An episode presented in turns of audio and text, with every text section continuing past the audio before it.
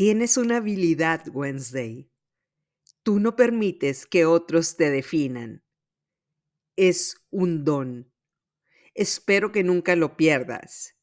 Las flores más interesantes son las que crecen en las sombras. Sean ustedes bienvenidas al episodio 75 de Se empieza de cero. El día de hoy seguiremos hablando de este personaje excéntrico llamado Wednesday Adams, la cual es la hija de Morticia y Gómez Adams. Esta serie la pueden encontrar en Netflix y la verdad vale la pena verla porque como dije en el episodio 74, la actuación de Jenna Ortega es espectacular. Entonces, en el episodio pasado, hablamos de cómo Wednesday se la pasó buscando a este monstruo llamado el Hyde, el cual en realidad es un humano que se transforma en una bestia y mata a las personas a su alrededor. Se sabe que este monstruo tiene un amo, el cual es el autor intelectual de los asesinatos. También hablamos de la situación que vive actualmente Argentina y la importancia de la reforma del pensamiento, es decir, aquello que se le está repitiendo a nuestra mente.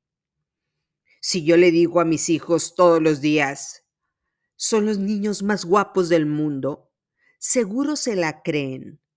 El mensaje se repite una y otra vez y su mente está escuchando. También hablamos en el episodio adicional de la importancia de cambiar el rumbo económico para todos aquellos países que están creando ninis con sus políticas asistencialistas. Necesitamos mujeres y hombres productivos que hagan crecer la riqueza de las naciones con una sola fórmula mágica y verdadera. Emprendiendo, trabajando, creando productos o servicios que se vendan de una forma que les hagan ganar mucho dinero, que estos empresarios paguen impuestos y el gobierno asigne estos recursos para crear infraestructura y servicios públicos eficientes y de primer mundo. Estos emprendedores también les darán empleos a millones de personas los cuales podrán otorgarles una vida digna a sus familias. Es un ciclo que requiere que los gobiernos animen a más personas a empezar un negocio. Y hace unas semanas, los argentinos parecen haber dado un gran paso para lograrlo. Dejarán de ser una máquina de pobres y empezarán a ser una máquina de emprendedores. Dios los bendiga en estos momentos tan importantes. Entonces, continuando con la historia de mi viaje a Sudamérica, ahí estábamos mi hija y yo en Buenos Aires a un día de subirnos al crucero. Antes de dejar esta hermosa ciudad, yo le dije a mi hija que quería ir a un espectáculo de tango. Me impactó tanto cuando lo vi hace unos años que empecé a escribir mi segundo libro describiendo la forma en la que los bailarines mostraban la magia del tango en ese lugar. Me quedé impresionada con la precisión y el talento de estas personas. Además, la comida que sirven en ese lugar es espectacular. Así que mi hija me acompañó a ver este espectáculo, del cual subí decenas de historias en mis redes sociales. Mi hija también se quedó impresionada con la elegancia de la coreografía. Le dije que de mis lugares preferidos para este viaje eran dos.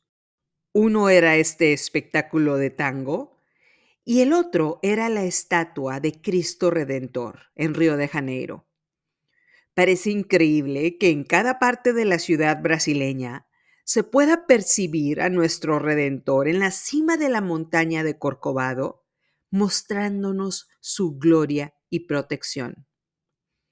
Entonces, al día siguiente, estábamos por subirnos al barco y cuando llegamos al puerto, mi hija volteó a ver a nuestro alrededor y me dijo que no veía a adolescentes. Pensó que era probable que nos hubiéramos equivocado de entrada para registrarnos. Me rasqué la cabeza y le dije, verás, hijita, esta naviera es diferente. El barco es muy chico. Digamos que la mayoría de los pasajeros son de edad avanzada. Me costaría mucho trabajo viajar en navieras en las que la fiesta es constante. Ta ta ta ta ta. Conga y todo el rollo. Yo vengo a descansar. Y esta naviera no es de fiesta. Y la comida que sirven es de lo más espectacular que hay. Nunca se me va a olvidar la cara de shock de mi hija. Me preguntó, o sea, ¿vamos a viajar con puro bisabuelo? Le dije que no fuera exagerada. Y en ese momento pasó frente a nosotros un hombre de 90 años con una andadera, el cual digamos que le estaba echando muchas ganas para caminar. Ceci me dijo, es neta, mamá. Puso cara de que se quería regresar a los mini asientos del avión que nos trajo a Buenos Aires. Yo le dije que seguramente habría adolescentes en el crucero, a los que podía conocer, por supuesto. Los nietos de esos abuelitos, los cuales viajaban con toda la familia en este crucero de lujo. En eso llegó una abuelita muy mona, la cual se presentó con nosotras y nos dijo que venía sola en el crucero. Nos dijo que se llamaba Marsha y que le caímos tan bien que podíamos cenar algún día juntas. Mi hija me hizo seña de que no iba a pasar. Marsha me preguntó si me podía tocar mi abundante cabellera y me dijo, eres una mujer muy hermosa, llena de juventud y vitalidad. Ceci subió una ceja con sospecha y se autoseñaló diciéndome que era ella la que tenía juventud. Cuando Marsha se fue a hacer el registro, Ceci me dijo, ¿qué rollo con esa abuela? Marsha, la primera en su nombre, la mamá de la reina Isabel y de Chabelo. Sobreviviente del Titanic. Seguro peleó en la Segunda Guerra Mundial. De hecho, todos estos abuelos pelearon cuando eran adultos en la Primera Guerra Mundial. Solo me reí y le pedí que cambiara su actitud. Era momento de gozar el viaje. Y por lo menos guardó silencio por un par de horas. Abordamos y entramos a nuestra cabina. Yo sentí una avalancha de paz al aventar mis maletas y finalmente estar en un lugar en el que me atendieran. Comer en los buffets a la hora que quisiera comer ir a ver los espectáculos de la noche, que me tuvieran programadas las excursiones y poner en pausa esa forma de vida de controlitis en la que tengo que estar al pendiente de todo para que mis hijos lleguen a tiempo a sus compromisos, partidos, clases y que coman a sus horas. Qué momento tan glorioso esa desconexión de mis múltiples responsabilidades. Cuando salimos a cenar, mi hija empezó a enfocar su atención para ver si había otros adolescentes en las mesas del restaurante del barco. Y cuando vio varios adolescentes de menos de 18 años, con todo el tipo bostoniano o neoyorquino, se puso feliz. Del tipo de niños con fideicomisos, es decir, la familia les dejó una fortuna en una cuenta de banco, la cual es administrada por profesionales. Bastante guapos, lo que hizo que mi hija cambiara la cara de Grinch que traía. Le pregunté a uno de los oficiales si iban a haber reuniones del Club de la Juventud, pero me dijo que como había un número muy bajo de adolescentes, decidieron no hacer actividades para ellos. Bueno, pensé que la vida no era sencilla y que estaba en ellos el dar el primer paso. Seguro ellos también estarían aburridos por estar rodeados de puro abuelo. El primer puerto al que llegamos fue Punta del Este, en Uruguay. Nos bajamos en el puerto y ya nos estaban esperando una guía y 20 bicicletas para recorrer la ciudad. Ceci me preguntó, ¿Marsha se va a subir a una de estas bicicletas? Y bueno, 10 de los asistentes efectivamente eran abuelos y los demás digamos que eran señores cincuentones. Yo tomé una de las bicicletas, le traté de dar y de repente, oh, como que no me acordaba muy bien de cómo andar en bicicleta. Uno de los abuelos me dijo, solo te tienes que acostumbrar. Lo que bien se aprende nunca se olvida.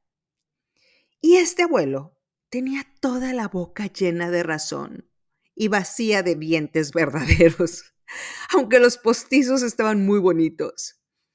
Y empecé a darle a la bici con mi sonrisa de sobrada, mostrándole a los viejitos que el rollo bicicletero lo tenía completamente dominado. En el recorrido, un par de veces mi hija me dijo que me le estaba atravesando, pero de seguro me lo decía porque se estaba desesperando por tener que repetirles las cosas en voz alta a nuestros compañeros del barco, porque no escuchaban bien. Así que la guía uruguaya nos llevó a dar la vuelta a la costa de la ciudad, a la cual la llaman la joya de Sudamérica, la Miami sudamericana, por el crecimiento tan fuerte que han tenido los precios de los bienes raíces. Y yo me sentí feliz de andar en bicicleta en este hermoso lugar y por detenernos en puntos en los que podíamos percibir la belleza de esa ciudad. Me sentí llena de energía, aunque a la mañana siguiente me dolieran las piernas como si le hubiera dado vuelta corriendo 20 veces a Punta del Este. Entonces, a la mañana siguiente, efectivamente estaba completamente adolorida. Y de repente escuchamos en la bocina un anuncio del capitán que nos decía que no íbamos a poder anclar en nuestro siguiente puerto, Río Grande do Sul. Había un cambio de presión atmosférica en ese puerto, por lo que si entrábamos, era probable que no pudiéramos salir por días. Ceci me dijo que esa era la excursión que había estado esperando. Me dijo, Vine con la esperanza de conocer físicamente a las capibaras. Le pregunté si estábamos hablando de esos animales peludos amigables. Me dijo que había quedado en mandarle a sus amigas fotos con las capibaras.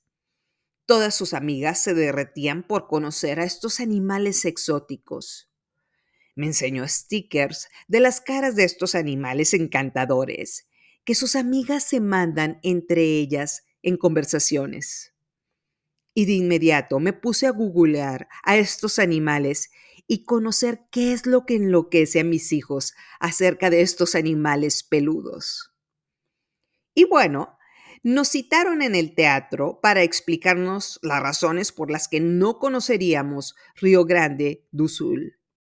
La imagen mostraba que las corrientes del mar estaban en niveles alarmantes pero nos dijeron que tenían un plan B.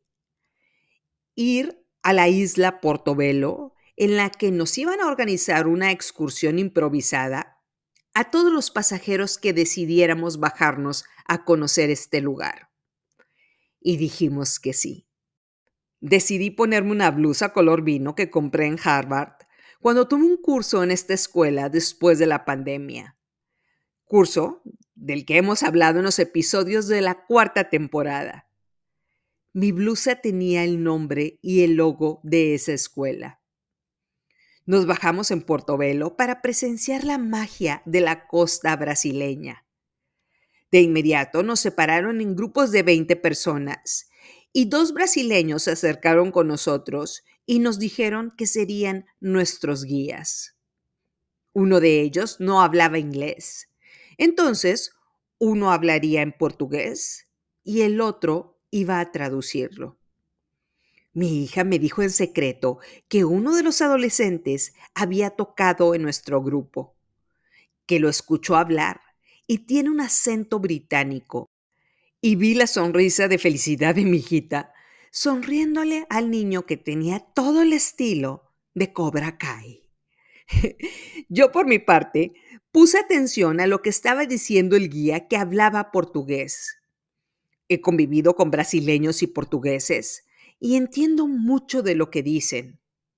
A decir verdad, ellos nos entienden más a los que hablamos español de lo que nosotros les entendemos a ellos hablando portugués.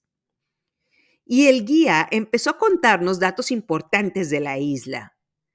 Pero al parecer, yo era la única que me di cuenta de que el traductor no cumplía bien con su papel.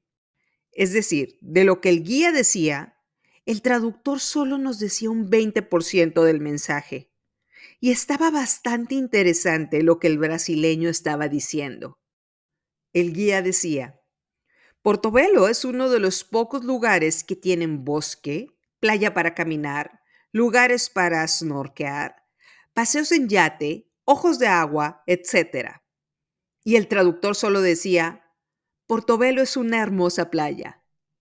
Y los minions en mi mente, vestidos con el jersey de la selección brasileña, se sentaron tomando unas caipiriñas para ver lo que yo iba a hacer a continuación.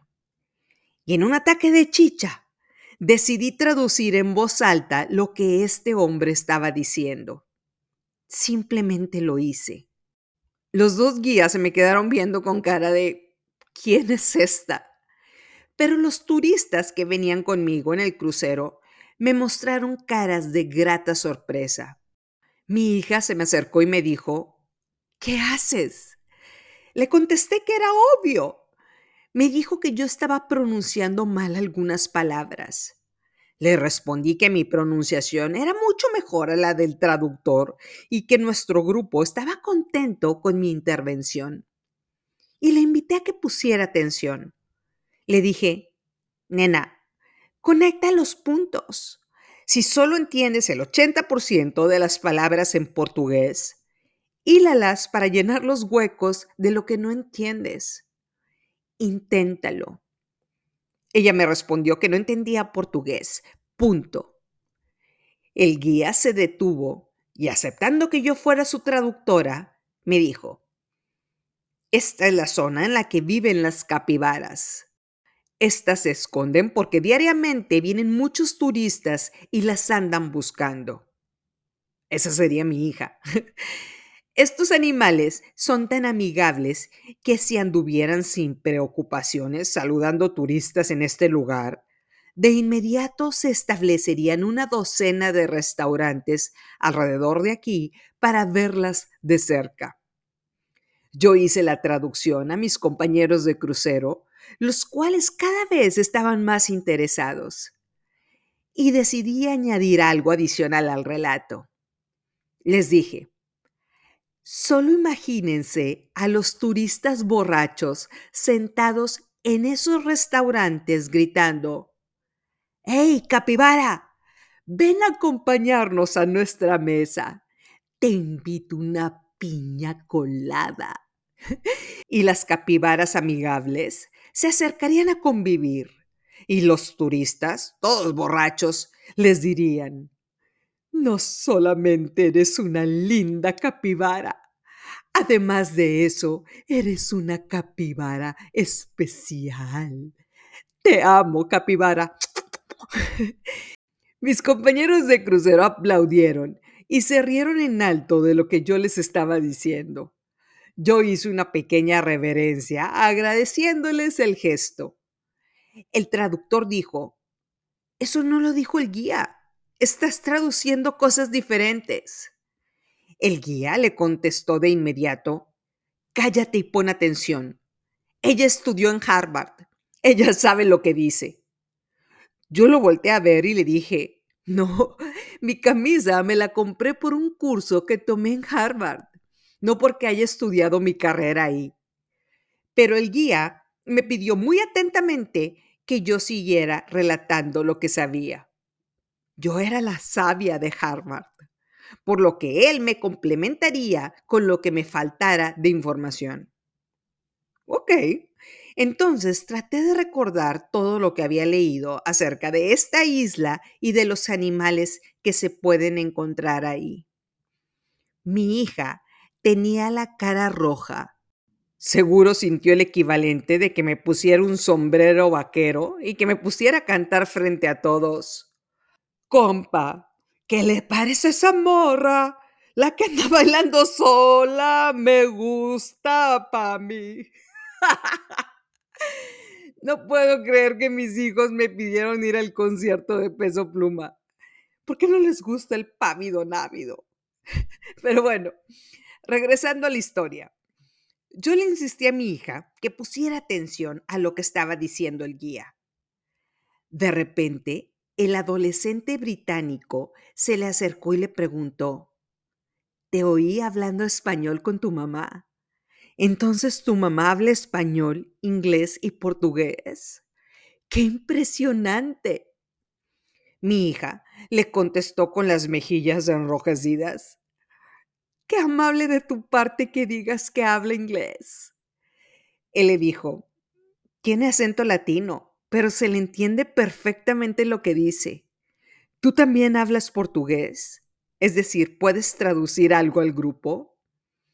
Ella le respondió de inmediato, déjame intentarlo.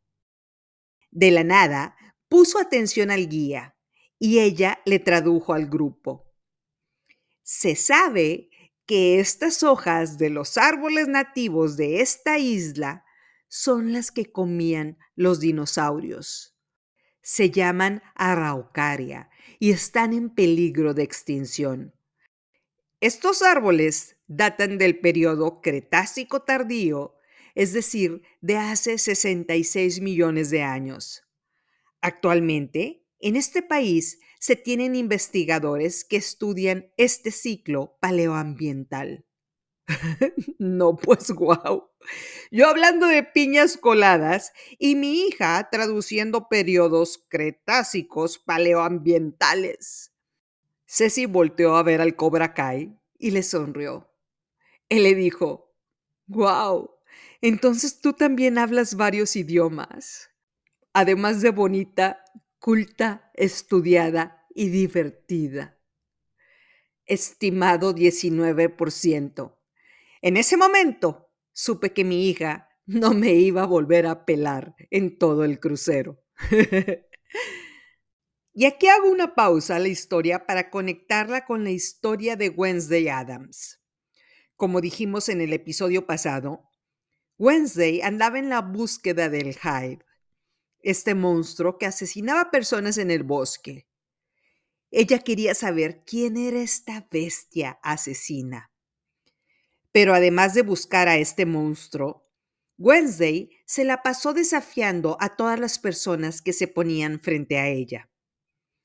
Ejemplo, después de que soltó pirañas a varios jóvenes en la alberca, un juez la obligó a tomar terapia con una psiquiatra. La terapeuta le explicó que estas sesiones le servían para explorar lugares emocionales incómodos. Wednesday le responde, las emociones son un conducto que causan lágrimas. Me gusta ser una isla fortificada y rodeada de tiburones. La psiquiatra le insiste que las conductas antisociales son miedo al rechazo y la amenaza de que colabore o la va a mandar a un hospital psiquiátrico. Wednesday le responde, por favor, sabes perfectamente que dirigiría ese lugar en menos de una semana. a su pretendiente le dijo no comprendo tu código Morse emocional. A su compañera de cuarto le dijo que parecía un vómito de arco iris rodeada de tantos colores. A la editora que le rechazó su manuscrito, le mandó una caja de trampas de ratas con una nota de agradecimiento. Le dijo a los excluidos, somos pensadores originales casos diferentes dentro de esta absurda adolescencia. No necesitamos de fiestas en la escuela que nos validen. Sin embargo, termina yendo a la fiesta de la escuela y baila de una forma irreverente al punto de que esta rutina se hizo viral en redes sociales. Si no has visto la serie, puedes ver este baile en YouTube como Wednesday o Merlina Adams, escena de baile.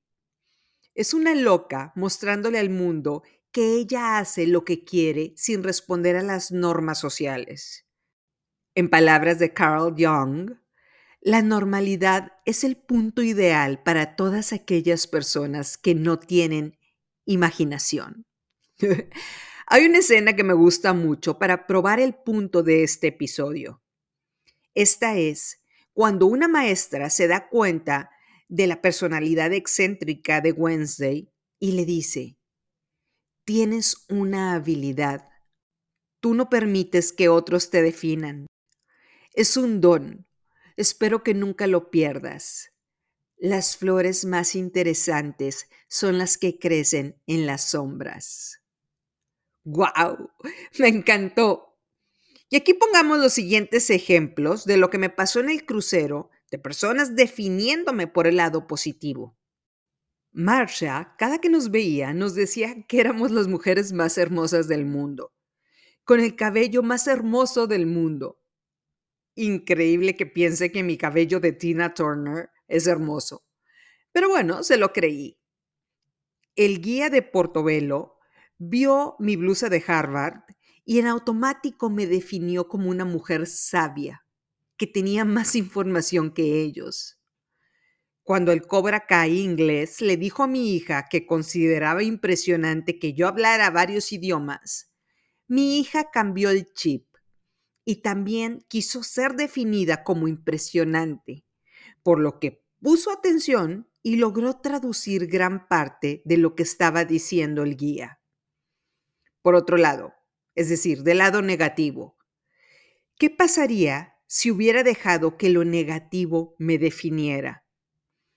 Si me hubiera vencido por no controlar la bicicleta los primeros minutos en Punta del Este, al ver las risas de las marchas que manejaban la bicicleta a la perfección, no hubiera gozado uno de los paseos más increíbles que he tenido en mi vida.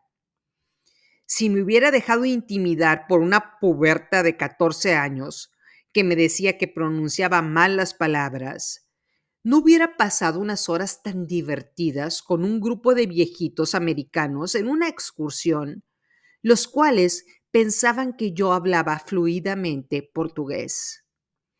Es probable que haya traducido mal varias cosas, pero mi traducción era mejor a las tres palabras que el supuesto traductor nos dijo. Las plantas más interesantes son las que crecen en las sombras.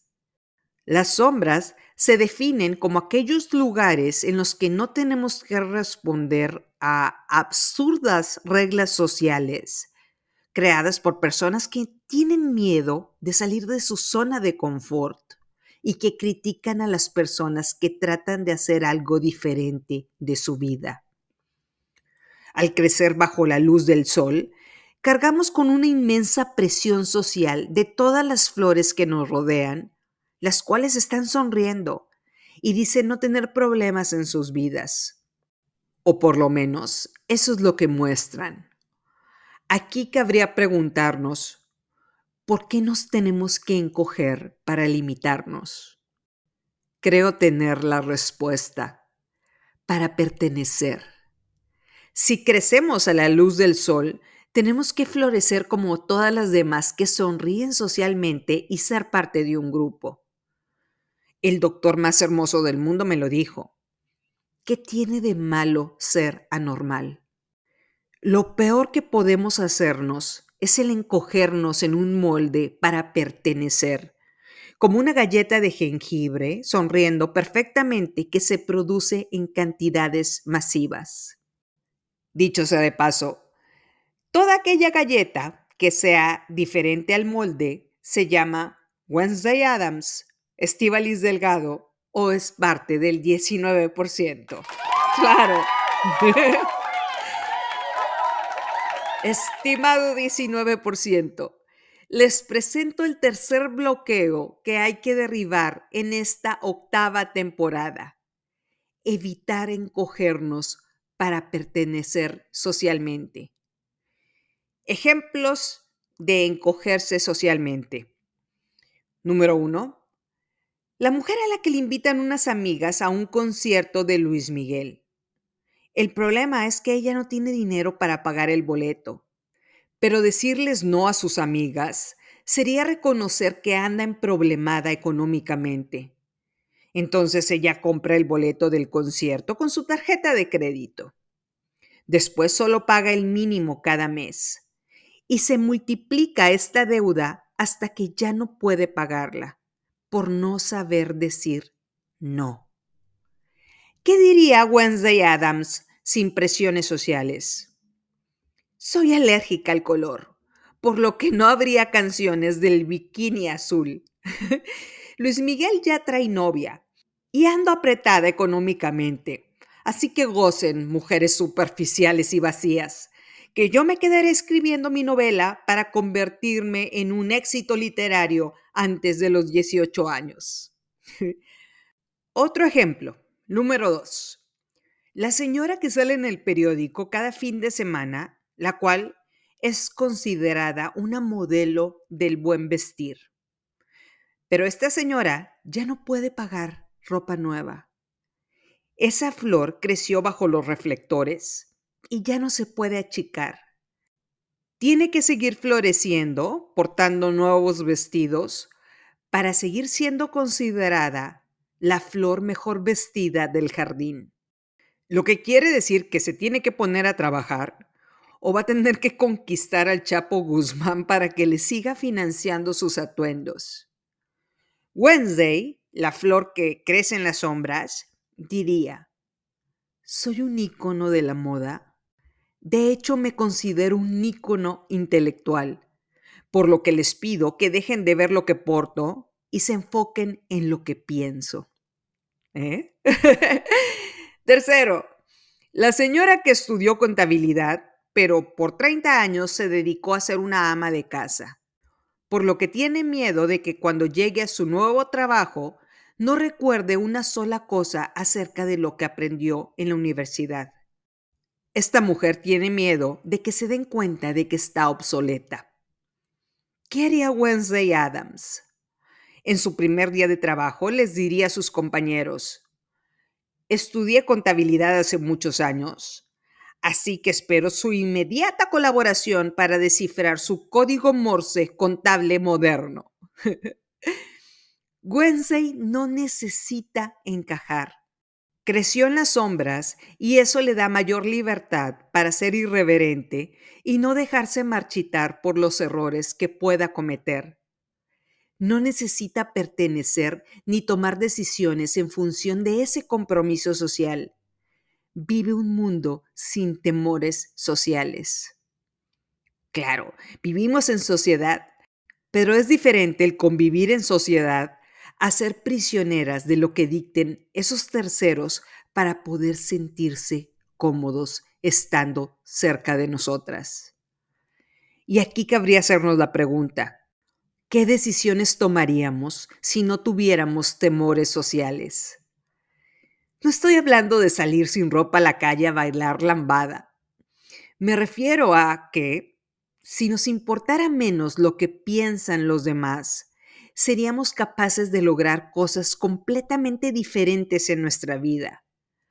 Una actividad diaria en función de nuestras capacidades y no de los limitantes de reglas, algunas veces absurdas, de terceras personas. Perseguir la normalidad significa sacrificar tu potencial. Ya para cerrar este episodio, quiero decirles que hasta el día de hoy todavía le hablamos de vez en cuando a Marsha para saludarla y preguntarle si está bien de salud. Recordemos que es de la misma edad que la mamá de Chabelo.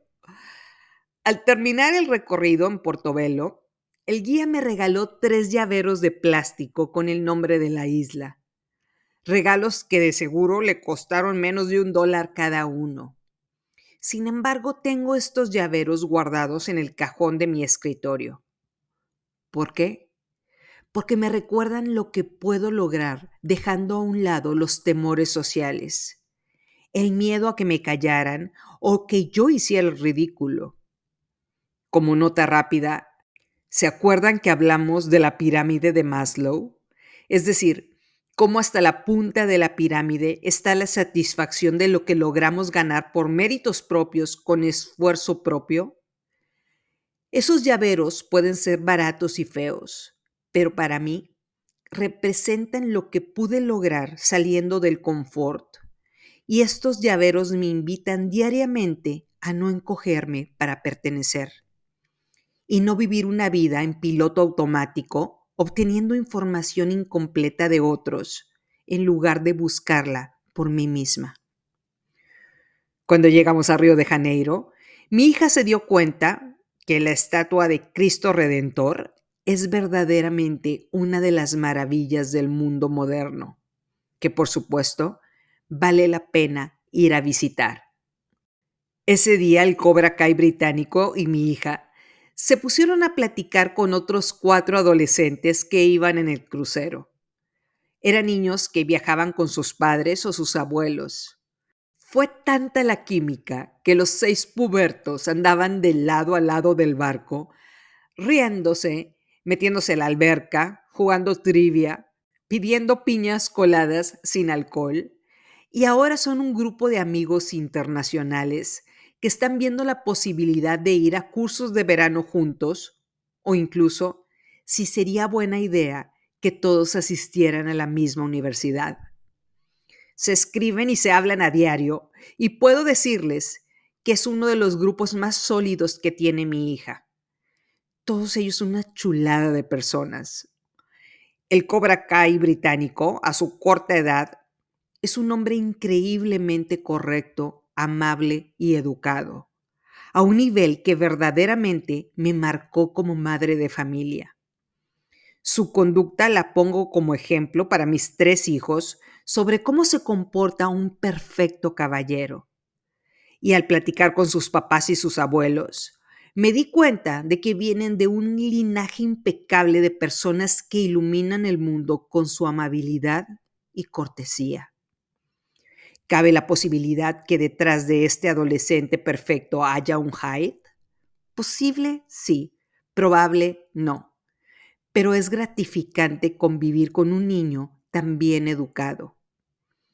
Y pensar que todo empezó con esta flor de la sombra que en un momento de locura se puso a traducir una excursión de portugués a inglés a un grupo de turistas.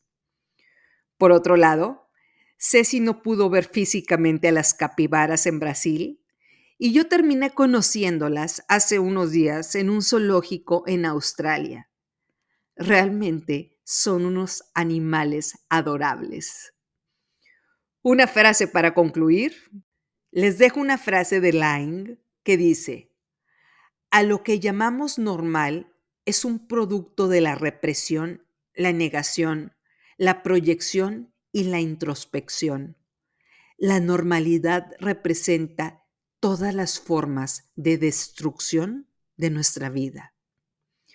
Muchas gracias por escuchar el episodio 75 de la octava temporada. No lo olvides, estamos juntas en esto. Cada día crecemos como comunidad y como personas. Soy Estivalis Delgado y esto es Empieza de Cero